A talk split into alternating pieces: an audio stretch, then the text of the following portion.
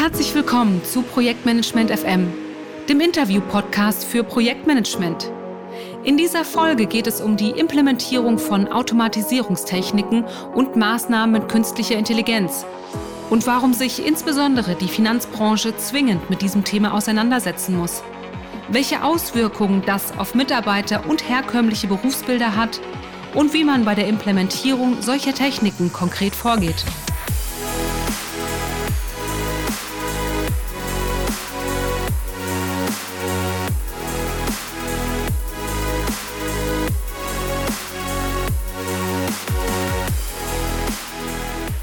Für dieses spannende und hochaktuelle Thema habe ich Sandra Reinhardt eingeladen. Sie hat über 20 Jahre in der Bankenbranche mit einem Schwerpunkt im Bereich Legal und Compliance gearbeitet. Heute ist sie als Managerin bei der Unternehmensberatung PPI AG tätig und berät und begleitet Banken vor allem bei den Themen Kapitalmarkt Compliance, RegTech und Datenschutz. Herzlich willkommen, Sandra. Super, dass du da bist. Ja, vielen Dank ähm, für die nette Anmoderation. Ich freue mich auch sehr, dass ich heute hier bin.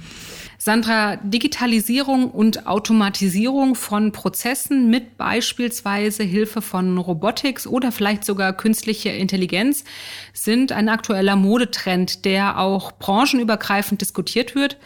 Du berätst vor allem Banken bei der Implementierung solcher Prozesse, insbesondere auch für den Bereich Compliance. Erklär doch noch mal kurz, was genau verbirgt sich dahinter? Ja, sehr gerne. Also unter Automatisierung innerhalb unserer Branche verstehen wir eigentlich, dass wir uns Prozesse anschauen, die häufig vorkommen und die wir versuchen zu automatisieren. Und vor allen Dingen, warum das Ganze? Was wir feststellen, ist, dass Mitarbeiter einfach sehr, sehr viele Themen haben, um die sie sich kümmern müssen. Und der Trend geht einfach dahin zu schauen, welche Prozesse kann ich dem Menschen insofern abnehmen, weil ich ihn einfach für wichtigere Prozesse einsetzen kann und insofern von einfachen Tätigkeiten entlasten kann. Und was vor allen Dingen noch eine Rolle spielt, ist ähm, zu schauen, gibt es denn einfache Prozesse, die auch fehleranfällig sind? Weil da macht es natürlich dann noch weniger Sinn, dass ein Mensch wiederkehrende Tätigkeiten macht, die fehleranfällig sind, die einfacher von einem Roboter beispielsweise oder von anderen Automatisierungstechniken ähm, übernommen werden können. Und das ist eigentlich das, was wir unter Automatisierung und Digitalisierung verstehen. Bei uns im Compliance-Bereich nennen wir das Ganze RegTech und verstehen da eigentlich innovative Technologien oder eben Automatisierungstechniken und auch Maßnahmen, um Compliance-Prozesse ich sage nochmal, wiederkehrende Compliance-Prozesse zu unterstützen und damit eigentlich dem Mitarbeiter, insbesondere im Compliance-Umfeld, was stark von der Regulatorik getrieben ist, Freiraum zu ermöglichen, so dass er sich um wesentlich komplexere Aufgabenstellungen kümmern kann. Und wenn wir uns jetzt ein konkretes Beispiel überlegen, fällt mir in der Bankenbranche als erstes der Kontoeröffnungsprozess ein als ein wiederkehrender Prozess. Und durch die Eingabe von vielen Daten ist er wahrscheinlich auch potenziell fehleranfällig. Diese Eingabe würde dann quasi durch den Kollegen Roboter übernommen werden. Was wäre denn ein konkretes Beispiel für den Compliance-Bereich? Genau, vielleicht setze ich noch vorne ran, dass ich glaube, dass Digitalisierung in vielen Branchen schon sehr weit fortgeschritten ist.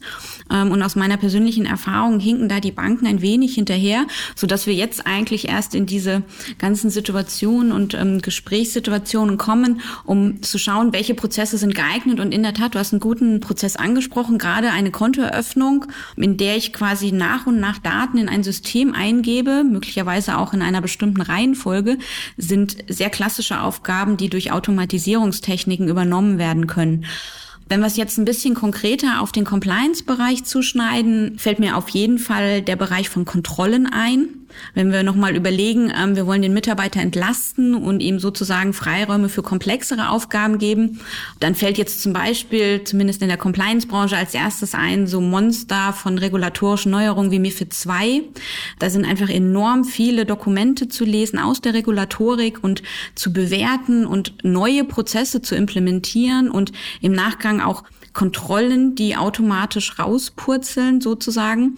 Und das ist eigentlich der Moment, wo man überlegen kann, ja, ist das nicht eine Automatisierungsmöglichkeit und können dort nicht ähm, andere Technologien eingesetzt werden, sodass der Compliance-Mitarbeiter eben davon entlastet wird, sich Stichproben beispielsweise selber rauszusuchen und eigene Prüfvorgänge zu ähm, starten, sondern ist es nicht viel besser, dass durch Robotics oder andere Automatisierungstechniken einfach schon mal wie so eine Art Prüfergebnis dem Mitarbeiter zugespielt wird und ihm ähm, offengelegt wird und eigentlich dann der Mitarbeiter sich das sozusagen anschaut und prüft, aber nicht schon in diesem ganzen vorbereitenden Prüfprozess involviert ist, sondern dass dann wirklich das, das, das Know-how vom Mitarbeiter benutzt wird und verwendet wird, den Sachverhalt zu bewerten weil das ist eigentlich genau das, was ich darunter verstehe, dem Mitarbeiter Freiräume zu geben, um komplexe Sachverhalte zu analysieren und zu bewerten vor allen Dingen.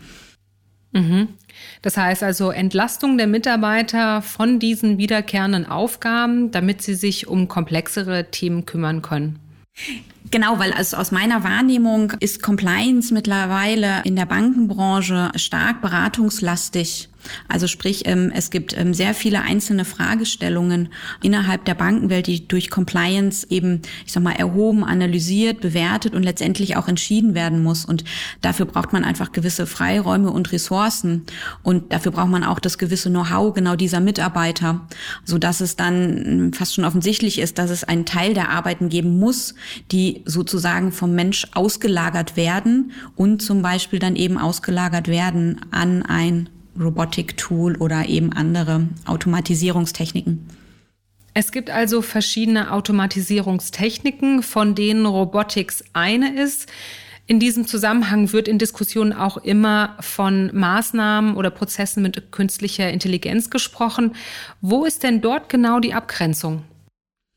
Mm, also für mich ist die Abgrenzung, ähm, wenn wir nochmal mit Robotics anfangen, auf eben diesen klaren Prozessen. Also ich brauche für eine Robotics-Anwendung idealerweise Prozesse, die häufig ablaufen. Also es bringt nichts, sozusagen ein Automatisierungsprogramm zu implementieren für einen Prozess, der zweimal im Jahr vorkommt. Ja, ich glaube, das macht keinen Sinn. Das heißt, ich brauche einen gewissen Prozess, der einigermaßen häufig vorkommt und der idealerweise immer nach dem gleichen Schema abläuft oder beispielsweise immer vorgegebene Entscheidungswege hat oder Schwellen von Entscheidungen, wo ich dann entsprechend die Richtung vorgeben kann.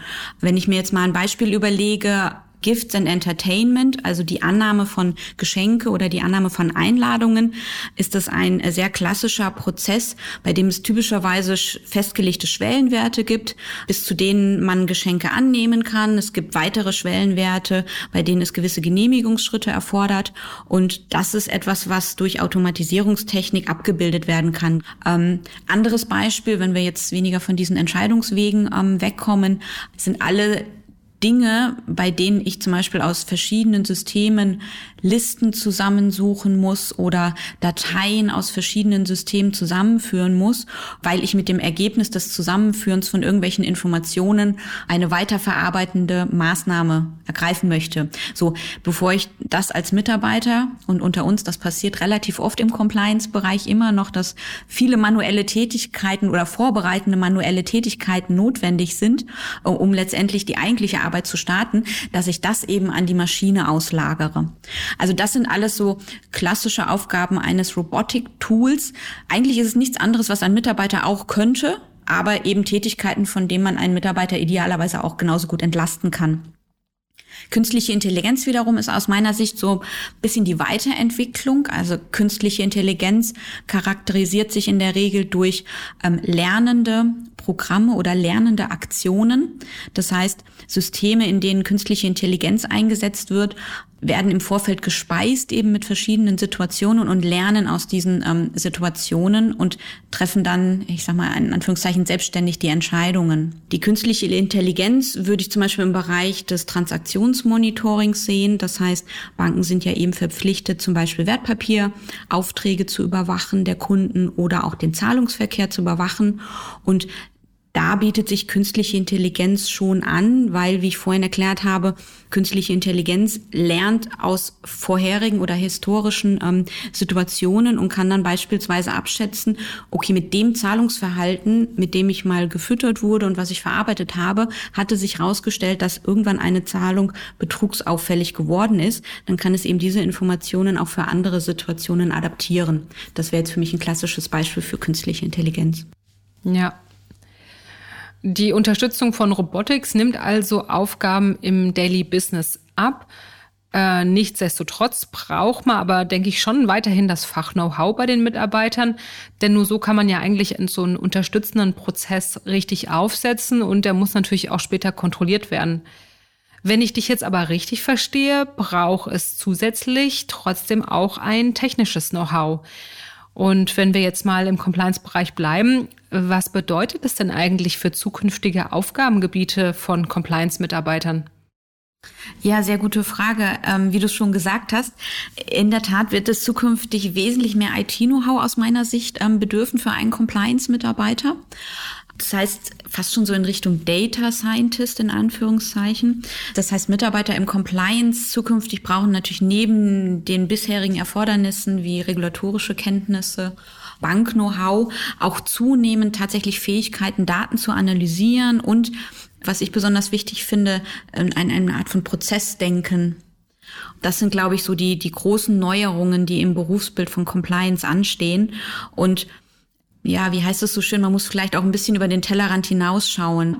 Wenn wir jetzt nochmal am Beispiel des Kontrollsystems bleiben, dann steckt da schon eine gewisse Implementierungsarbeit beziehungsweise ein Implementierungs-Know-how durch Compliance dahinter. Das heißt, um ein Automatisierungssystem für Kontrollprozesse aufzusetzen, muss ich schon ein gewisses Verständnis davon haben, wie die IT in der Bank funktioniert, wie die IT-Prozesse funktionieren, auch vielleicht wie andere Abteilungen Prozesse aufgesetzt haben, die für die Implementierung des Automatisierungstools eine Rolle spielen.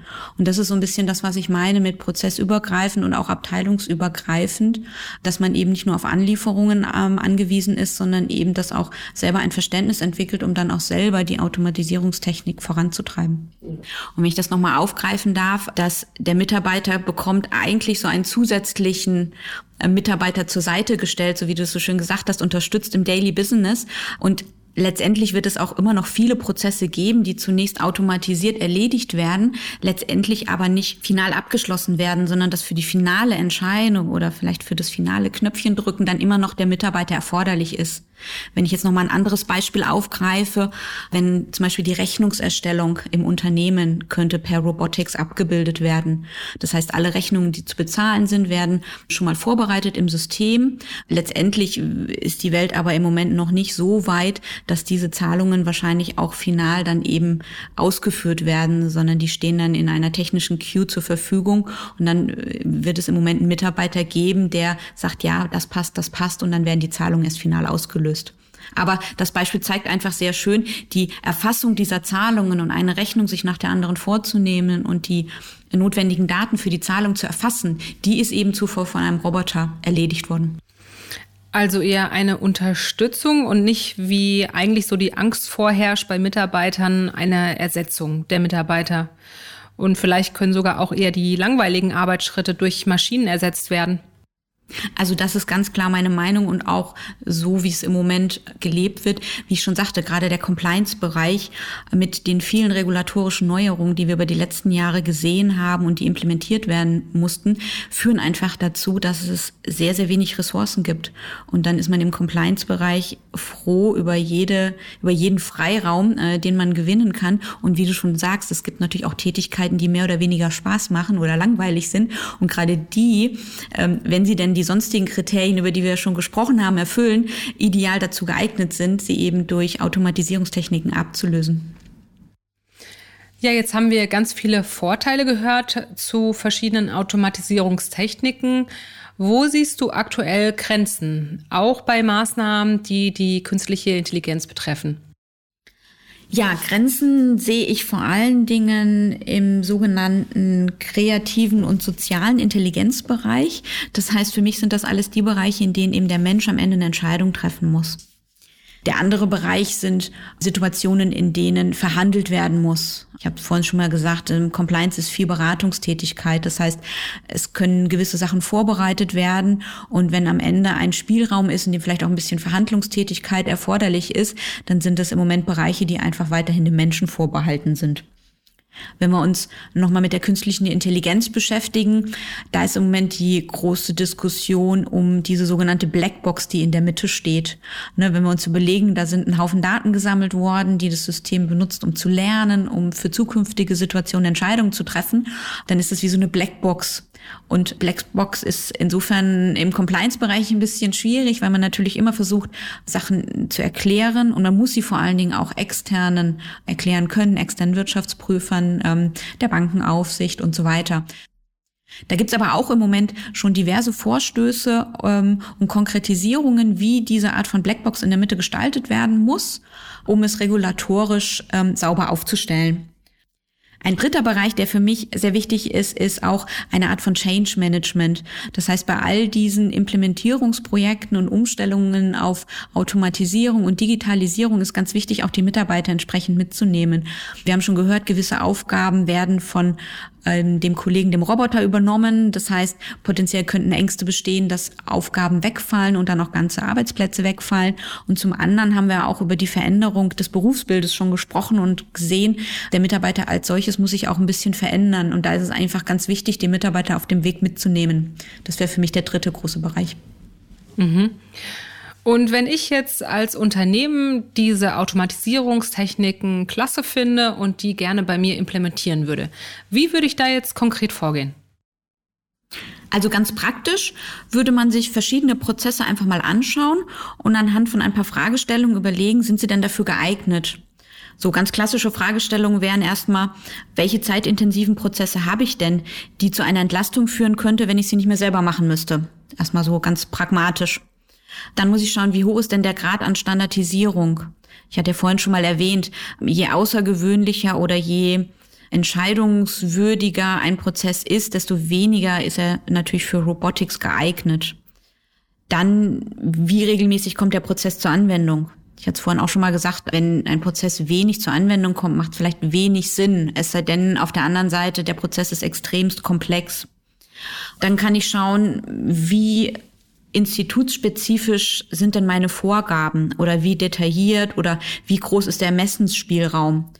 Auch da ist die Antwort, je höher natürlich der Ermessensspielraum, das heißt, je höher ein, ein, ein Mensch sozusagen am Ende nochmal nach oben oder nach unten entscheiden kann, desto weniger sind diese Prozesse geeignet, beziehungsweise sie sind dann nur bis zu einem bestimmten Grad geeignet, eben genau bis zu dem Moment, wo der Ermessensspielraum des einzelnen Menschen beziehungsweise Mitarbeiters zum Einsatz kommt. Dann kann ich mir anschauen, habe ich vielleicht schon teilautomatisierte Prozesse, an die ich andocken kann, die ich weiterentwickeln kann. Und das hatte ich, glaube ich, auch schon mal gesagt, was auch ganz spannend ist, sind alles die Prozesse, die irgendwelche Systembrüche im Moment beinhalten. Das heißt, bei allen Dingen, bei denen ich ähm, in einem System anfange, in ein anderes wechsel, Auswertungen in einem dritten System mache, alle solche Situationen sind eigentlich typischerweise dafür geeignet, diese Informationen ähm, zusammenzuziehen, so dass ich eine Grundlage habe und eben nicht mehr in den verschiedenen Systemen unterwegs bin. So, also das sind so ganz klassische Fragestellungen, die man sich stellen kann und ganz praktisch würde man einfach schauen, was was gibt es an Prozessen und ähm, welche Prozesse sind geeignet geeignet. Und dann würde man sie priorisieren und einfach, ich sag mal, es liegt auf der Hand, mit denen anzufangen, die natürlich erstmal zu Erfolg führen. Und das sind erstmal die, die, wie ich schon gesagt habe, wiederkehrend sind, oft vorkommen, einfache Entscheidungswege haben, um dann auch ein Gefühl in dem Unternehmen zu bekommen, wie passt die Automatisierungstechnik zu uns, um dann sukzessive auch die Mitarbeiter dahin mitzunehmen. Und wenn wir uns branchenübergreifend jetzt nochmal den Implementierungsstatus von solchen Automatisierungstechniken oder Maßnahmen mit künstlicher Intelligenz anschauen, äh, hattest du ja am Anfang des Podcasts gesagt, dass sich da ein sehr heterogenes Bild ergibt.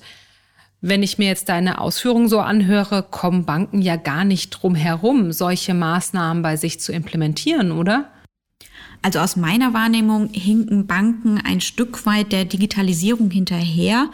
Nichtsdestotrotz haben sehr, sehr viele Institute mittlerweile Projekte initiiert, mit dem Ziel, den Automatisierungsgrad zu erhöhen und die Digitalisierung voranzutreiben.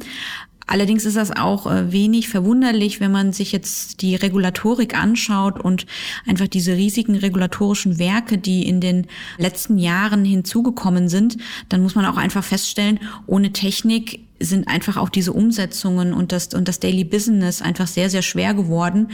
Das ist äh, zugegebenermaßen auf manueller Weise ähm, oftmals gar nicht mehr möglich. Das heißt, man wird eigentlich durch die Regulatorik auch gezwungen, mehr und mehr Automatisierung einzuführen. Aufgrund der Menge der neuen gesetzlichen Anforderungen, ne? Genau, einerseits aufgrund der Menge. Das heißt, die Compliance-Mitarbeiter brauchen einfach wesentlich mehr Zeit, sich den neuen Regularien zu widmen, ähm, Interpretationen zu liefern, die Vorgaben umzusetzen auf die Unternehmensvorgaben und auf die Institutsspezifika. Und zum anderen hat einfach auch die Komplexität stark zugenommen.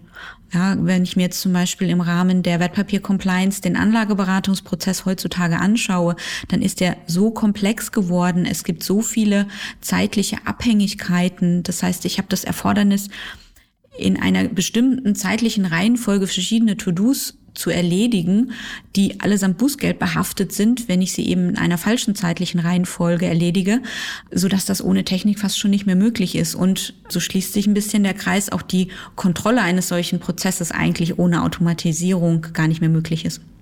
Es lohnt sich also tatsächlich für Unternehmen, Automatisierungstechniken in ihre strategischen Überlegungen mit einzubeziehen. Und zusammenfassend kann man also sagen, Automatisierungsmaßnahmen können genutzt werden, um mehr Freiräume für komplexe Themen zu schaffen und zeitintensive bzw. fehleranfällige Aufgaben an den Roboter abzugeben. Solche Maßnahmen sind jedoch kein pauschales Allheilmittel und man muss vorab genau überprüfen, für welche Prozesse sie sich tatsächlich eignen. Für Unternehmen ist es sicherlich interessant, da man sich auch langsam an dieses Thema herantasten kann. Man kann also mit wenigen Prozessen starten und dann den Automatisierungsgrad schrittweise erhöhen. Ja, und für alle, deren Interesse jetzt geweckt ist, das Beratungsunternehmen PPI bietet unter anderem Beratung, Analysen und Begleitung bei der Umsetzung von diesen RegTech-Projekten an und Interessenten können sich unter ppi.de slash banken slash compliance slash regtech oder direkt bei Sandra Reinhardt unter sandra.reinhardt.ppi.de melden und Reinhardt schreibt sich mit E, I und D am Ende. Sandra, vielen, vielen Dank für die vielen Insights in dieses spannende und hochaktuelle Thema. Ja, vielen Dank auch von meiner Seite für deine Zeit und für die Möglichkeit.